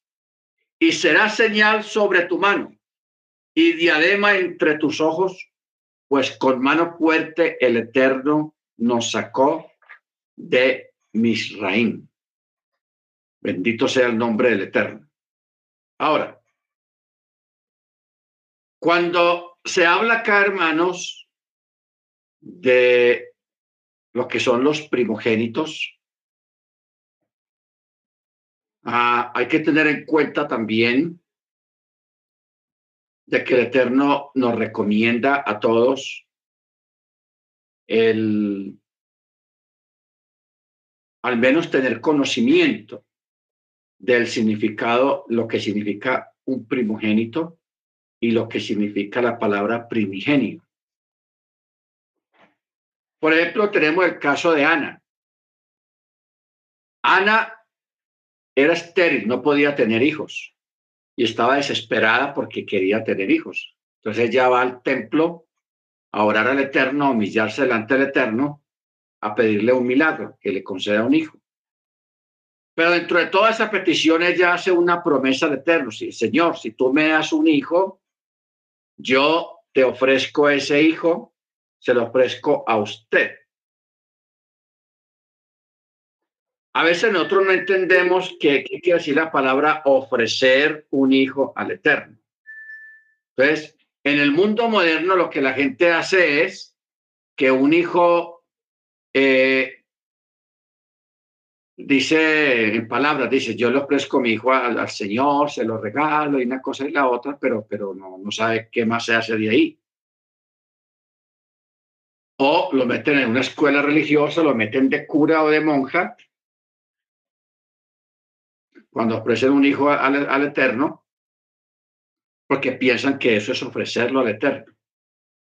Pero, hermanos, realmente, según la Torah, el ofrecer como hizo Ana, porque ahí tenemos el ejemplo, ella lo que hizo fue que cuando el niño fue destetado, cuando el niño cumplió los ocho años, ella lo lleva al templo y allá lo deja y en el templo se lo reciben, porque allá en el templo entienden qué es lo que ella está haciendo.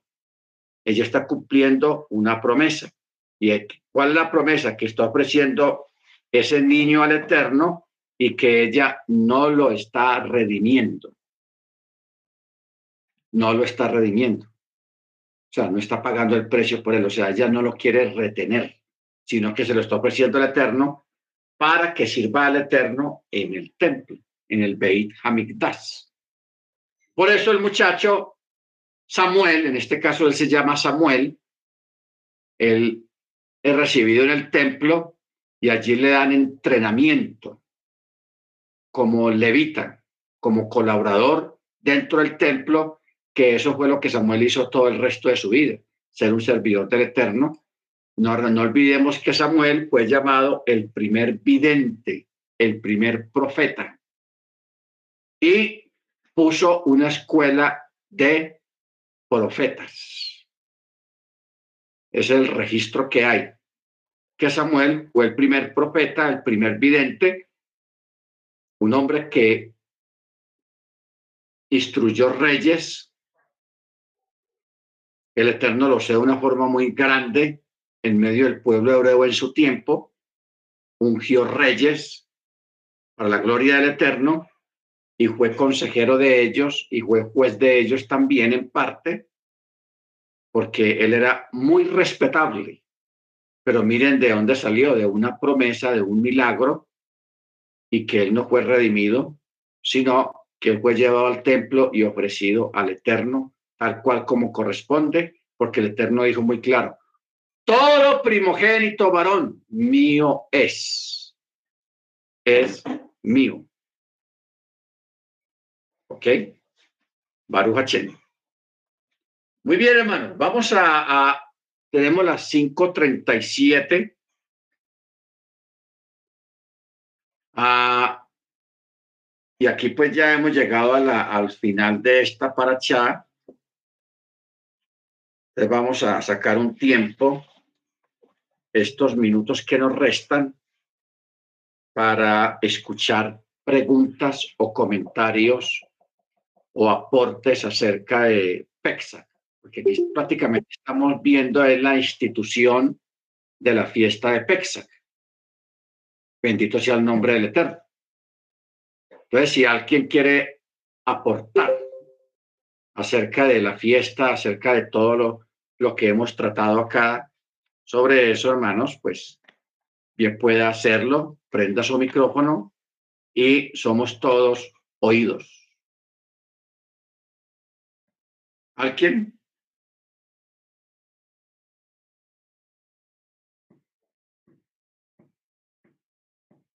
More, yo, yo tengo una, una inquietud. Ah, por ejemplo. Sí, diga. Por ejemplo, como usted dice, tenemos que sacar toda la levadura, básicamente la de nuestro corazón, pero eh, vamos a, en mi caso, la pregunta es sobre lo material, ¿verdad? So, como la pasta, eh, cosas así que, que tenemos que sacarla de la casa. Pero la situación económica no está muy buena, eh, no, en, creo que en el mundo entero, ¿verdad? Entonces, si, si votáramos, por ejemplo, la parte de la comida que tenemos que, que, comprar ¿verdad? So, si la botamos, vamos a tenerla que comprar otra vez. ¿Qué podemos hacer con la comida para no botarla o desperdiciarla? Esa es mi pregunta. ¿Responder? Porque nos quedaron que la comida guardábamos, la regalábamos fuera de la casa. Ok, lo que pasa es que la hermana no... Estaba. De nuevo. Ah, ok. Ok, hermana Senia. Lo que se hace es de que la comida realmente no se bota a la basura, pues lo que tenga levadura, se guarda. Hay dos cosas que se pueden hacer. Se guarda fuera de la casa los que tienen la forma. Por ejemplo, yo aquí donde vivo, yo puedo sacar fuera de la casa en una caja de cartón bien guardadita, bien organizado, todo lo que contenga levadura, bien empacado, y lo guardo fuera de aquí de la casa. Yo aquí fuera de la casa tengo eh, un cuarto de herramienta donde yo guardo la herramienta y cosas. Y ahí yo siempre guardo la levadura, la pongo ahí, pero está fuera de la casa.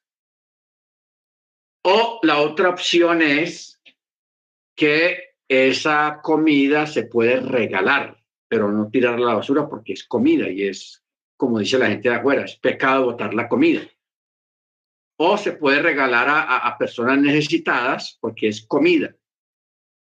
¿Ok? Entonces, uno puede hacer una de las dos cosas. O también, por ejemplo, si uno tiene amigos, familiares que viven cerca de la casa de uno, uno empaca todo en una cajita y va donde el familiar y le dice, ve, fulano de tal, primo, tía, hermano, cuñado, cuñada, abuelo, abuela, ¿por qué no me haces el favor y me guarda esta caja por una semana? Usted la puede guardar ahí. ¿Ok? Y no hay ningún problema. Ya cuando termine la fiesta, usted va por su cajita y la vuelve a entrar. O sea, lo importante es hacer el ejercicio de sacar la levadura o todo lo que contenga levadura de la casa. Cuando este ejercicio se hace, bien, es porque hemos entendido la enseñanza en el sentido de que hay que sacar el pecado y lo malo de nuestro corazón. Sacar el pecado de nuestro corazón. Ok, hermana, entonces más o menos esas son las opciones que hay para no hacerlo de botar la comida, porque la comida no le bota. Porque como sea, eso es comida. Amén, hermana Senia.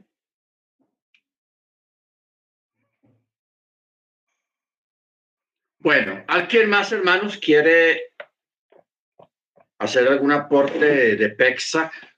bueno, pero no es PEXA, pero la pregunta mía que me tiene pensando, y eso alguna lo, lo hizo otra congregación, bastante delicado es, hay que redimir el primogénito del asno, eso lo tenemos claro, ¿cierto?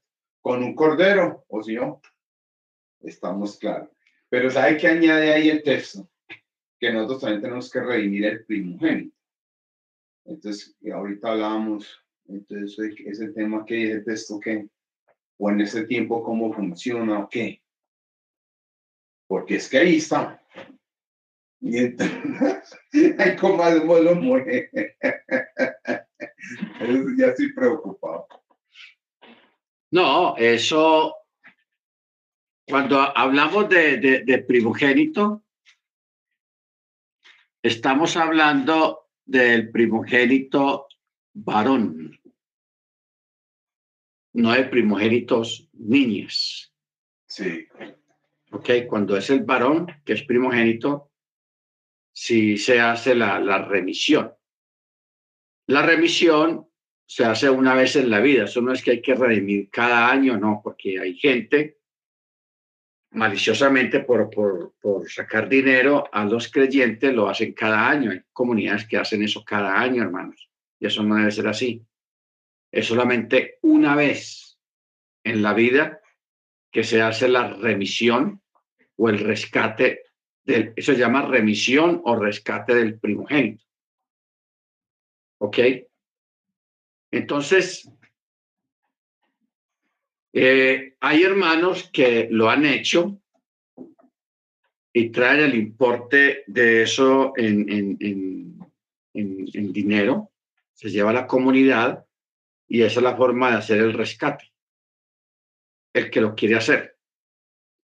Pero esta remisión es más que todo con primogénitos varones, no aplica para las niñas o para las mujeres. No aplica de ninguna manera. Ahora estuvimos mirando, haciendo las cuentas de lo que es, que son 300, ¿qué 300. Pues en moneda colombiana como 360. 80 dólares. 80 dólares en dólares.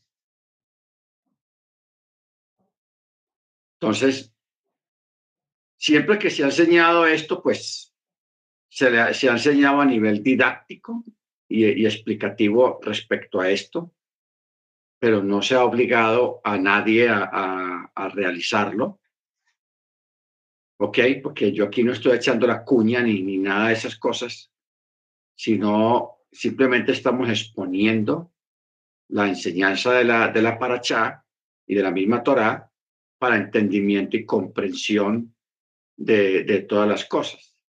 Ya que una persona lo quiera, quiera participar de, este proceso de la remisión, de redimir al primogénito, lo puede hacer sin ningún problema. Ahora, eso se hace con el aspecto monetario, se hace de esa manera, pero no se hace como hacen algunas personas que si van a dar una ofrenda o van a hacer un voto o unos diezmos, van y se lo, reparten a los pobres. Ese no es el uso del diezmo ni de una ofrenda ni nada, sino que el, el uso es para lo que es. Ya cuando se llama o se trata de ayuda a los pobres o alguna cosa, pues ya eso es una cosa aparte. Es una cosa aparte, pero no se puede mezclar una cosa con la otra. Amén. ¿Alguien más, hermanos, quiere aportar alguna otra cosa? Hermanos, hermano Álvaro, ¿tiene algo para decir? Hermano Maicon. A ver, hermanos, hermano Dagoberto. Digan, exprésense, opinen. Pastor, sí, eh, quería comentar que cuando siempre miramos cifras en el Tanakh de ofrendas o el precio de algo, eh, no existe en el Tanakh en hebreo, en las escrituras original, originales, no existe ese término eh, que en inglés es money, que se puede se puede decir que money es efectivo o dinero en papel. Siempre se usa la palabra oro o plata. Nunca habla de dinero de papel porque eso fue invento de los chinos y fue después del Tanakh. Entonces, cuando habla de eso, por ejemplo, lo, que estamos hablando ahora, 80 dólares, porque eso es hoy en día. Porque como el mundo entero está en dinero falso, que es dinero de papel, eso es algo que hicieron los bancarios y los gobiernos, ellos eh, manipulan el precio del oro y el, y el precio de la plata eh, a un precio muy bajo y lo mantienen ahí para que aparezca como si tuviera fuerza el dinero en papel, el dólar, por ejemplo. Pero si miramos, por ejemplo, eh, lo que estamos leyendo en Shemot, ¿verdad? En esos tiempos, hablando de redimir el, el, el que nació primero, en esos tiempos la plata costaba mucho más de lo que cuesta hoy en día. Entonces, sí, yo dije 80 dólares, pero mínimo era 10 veces más el valor de lo que tiene hoy en día, mínimo, y eso es un mínimo. Incluso en Egipto, el oro y, la plata se intercambiaba onza por onza, uno a uno, y eso pasó también en Grecia. Eh, en la constitución americana es 17 monedas o onzas de plata por cada onza de, de oro. Eh, y si miramos en la Tierra, geologically speaking, hablando de lo que es eh, cuánto se mina, se mina como 8 o 9 onzas de plata por cada onza de, de oro. Entonces, si lo miramos ese perspectivo, eh, no era 80 dólares, mínimo sería como mil dólares, que serían en pesos como 5 millones para redimir el, el, el varón que nació primero. Entonces, sí, es, era un gran sacrificio redimir el que nació primero. Tiene que mirarlo de esa manera. Hoy en día suena barato, 80 dólares para redimir el, el, que nació primero no es nada. Eh, hoy en día no es nada, pero en esos tiempos sí era dinero. Viéndolo de esa manera, el valor que tenía la plata. La clave es no el precio, el valor. ¿Qué, qué, qué significaba esa cantidad de plata en esos tiempos? Eh, una moneda de esos, un shekel, era eh, el pago de un día entero para una persona que trabajaba construcción, por ejemplo. Hasta incluso en los Estados Unidos, un dólar de, plata en el año 70, en 1970, era el pago del día entero de un plomero, como mi papá, él ganaba un dólar al día cuando llegó de, Cuba, de, plomero. Entonces, mirando el valor, sí, no era 80 dólares para mil, era más como mil dólares.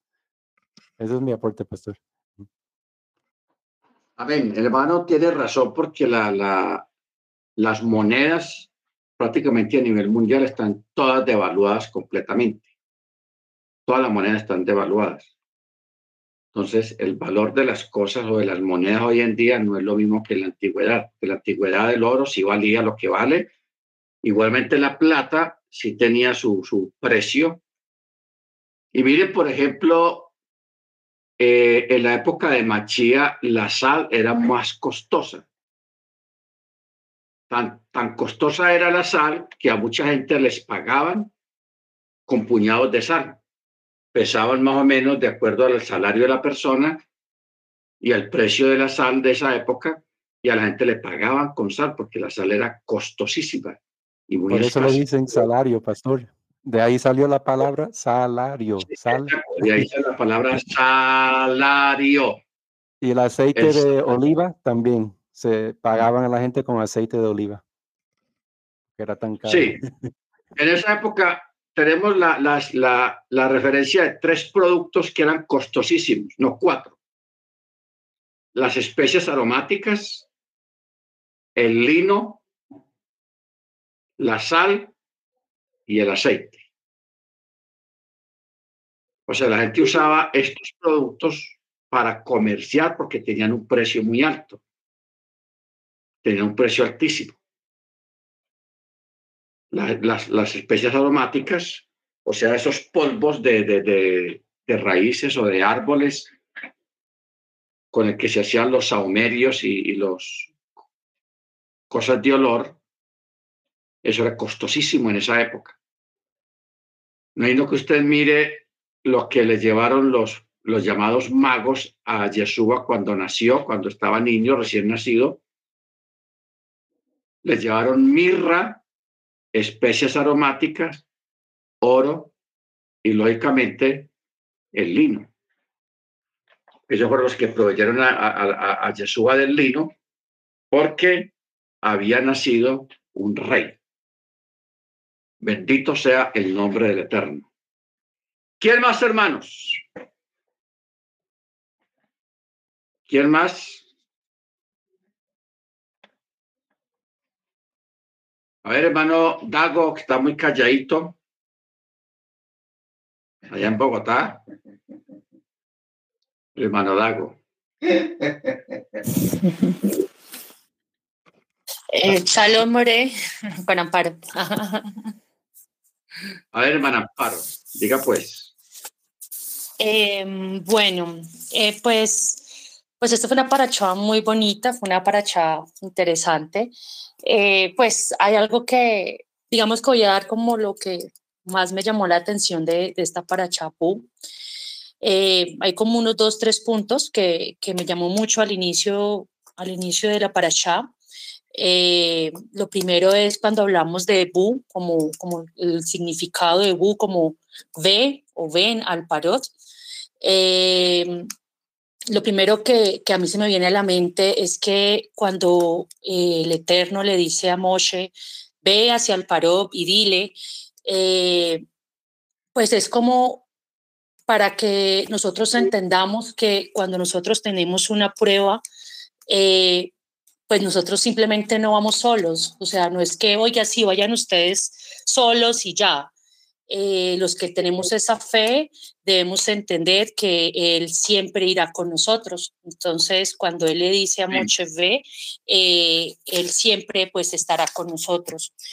Eh, eso primeramente es una de las cosas que, que me llama la atención de la parasha. Lo otro que me llama mucho la atención es la el orden que maneja, que maneja nuestro Eterno, nuestro Creador, porque independientemente de que el Eterno es un Dios que todo lo puede y que si Él da una orden se cumple y se acaba, más sin embargo Él era tan, tan reverente y nos enseñaba nuestra, o sea, eh, hacia que, que, o sea, Él era como, ¿cómo le digo? Como sí, tenía como orden y respetaba las autoridades. Y más sin embargo, mandaba a Aarón y a Moshe a decir, habla con el parot, cuando él sencillamente le podía decir, venga, destruyamos todo y se acabó. O sea, él siempre, a pesar de todo, él siempre decía, bueno, hablemos con el, con el dirigente, con la autoridad, para que deje ir y que no sobrevenga él. Entonces también enseña mucho o nos enseña a nosotros que, que, que nuestro creador es, uno, e, e, es un creador de, de ordenanza eh, también y pues que pues aparece y que hay, hay, que respetar pues mucho a nuestras autoridades, ¿no? Si él mismo nos enseña a respetarlas, eh, pues imagínese ahora cómo nosotros nos respetaremos a nuestras autoridades. Y lo otro que me llama mucho, pero muchísimo la atención y, y que también ahorita que vamos para PESA, eh, eh, pues es importante para, para nosotros, es cuando eh, en Éxodo 10, 10, 3, cuando el, el, el Éxodo 10, 3, aquí lo tengo cuando dice, así que Moche y Aarón fueron donde el paró y le dijeron, Así dice Yahweh, el Elohim de los hebreos. ¿Por cuánto tiempo rehusarán humillarse delante de mí? Deja ir a mi pueblo para que me adoren. Eh, pues es, para mí es, es, es, es un versículo que me llena mucho y que me llama demasiado la atención, porque si nosotros vamos a ver eh, ese paro, es, digamos, como, o sea, hoy en día es como, como ver, eh, o sea, como qué necesidad tenía ese paro de haber esperado tantas, tantos golpes, como realmente es llamada las plagas, ¿por qué tuvo que haber esperado tantos golpes, tanta, tanta tribulación? para dejar ir al pueblo de Israel. Entonces, ahorita que nosotros vamos hacia Pesach, eh, pues nosotros tenemos que... Eh, o sea, tenemos que redimirnos, tenemos que humillarnos ante Él y no necesitamos que como, como contrariarlo y, y cada vez como llevar la contraria, sino como, como decir, Señor, aquí estoy. Eh, el parot siempre, siempre va a ser como, como lo malo, ¿no? Como, como la cizaña en nuestra vida. Entonces, pues nosotros siempre que también tenemos que, ver cómo, cómo mejorar, cómo cambiar, eh, porque pues el paro, eso representa, representa lo malo de nosotros. Entonces, pues buscar el cambio, buscar el cambio en nosotros mismos y más porque vamos en, camino a pesa. Pues no sé, More, esos son mis pequeños aportes. Amén, hermana. Estaba muy bueno muy detalladas las, lo que les llamó la atención, porque eso es lo importante de la paracha, qué nos llamó la atención, qué entendimos perfectamente, qué nos impactó de la paracha. Amén. Muy bien. Eh, vámonos a ir preparando, hermanos. Ya ustedes saben la fecha de Pexac la voy a repetir. Miércoles 5 de abril al atardecer comienza PEXAC. Miércoles 5 de abril y termina jueves 13 de abril. Amén. Esta es la fecha de PEXAC para que todos con tiempo vayamos organizando, preparando todo para que todo salga bien y para que tengamos una gran fiesta para el Eterno. Hermana Jennifer. Shalom, shalom, More. Buenas tardes a todos. Este, fíjese que precisamente lo que decía la, la hermana Amparo a mí también me llamó mucho la atención, pero yo lo visualizo en una situación personal que efectivamente vamos caminando en el camino del eterno, tratando de ser mejores personas, pero me doy cuenta que entre más tratas de, alejarte de situaciones diferentes en tu vida cotidiana, de tu trabajo, de tu familia, de todo, más perseguido eres, More. Yo acabo de pasar una situación muy difícil, muy tenaz el jueves en mi, en mi trabajo, haciendo mi trabajo, y soy perseguida, perseguida, ofendida, señalada arbitrariamente por mis directivos como decía la, hermana More, por mis jefes. Y dices, bueno, ¿qué cometí? ¿Qué hice?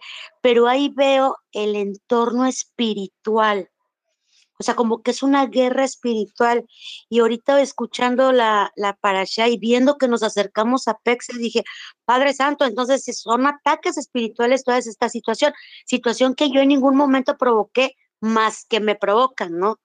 No sé, a lo mejor estoy equivocada, pero sí se me abrió como esa, ese parámetro en mi cerebro, como que me llegó una luz y dije, puede ser eso. No lo sé, More, pero sí son, siento persecuciones. Pero entre más quieta estoy, más tranquila, más relajada, más me ausento, más me atacan. No sé si tenga algo que ver, More. De lo cual yo le pido a la, a la Keila que oren por mí, por favor.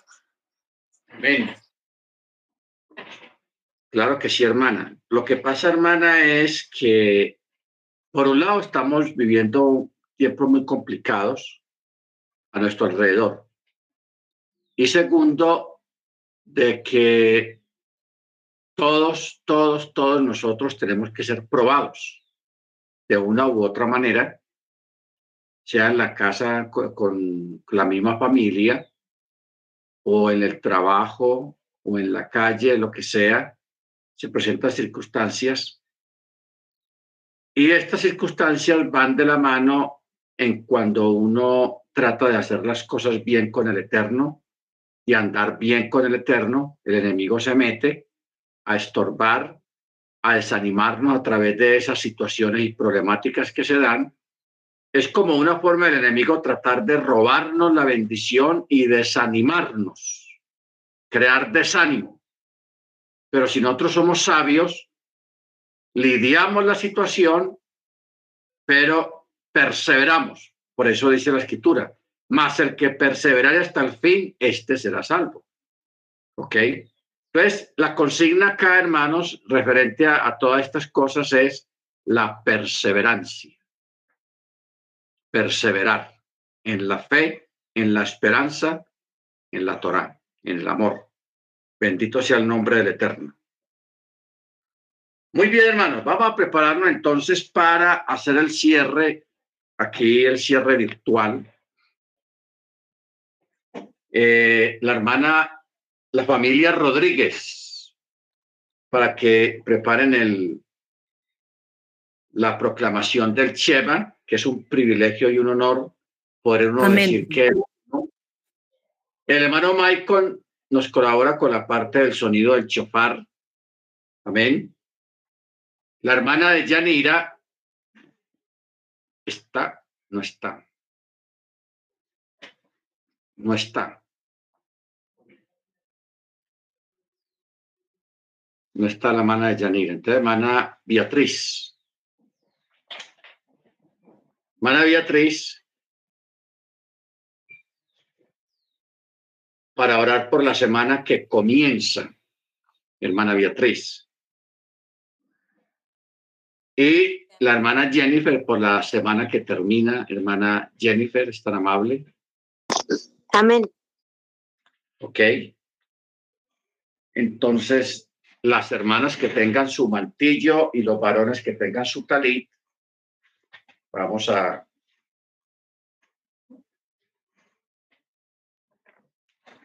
hacer uso de él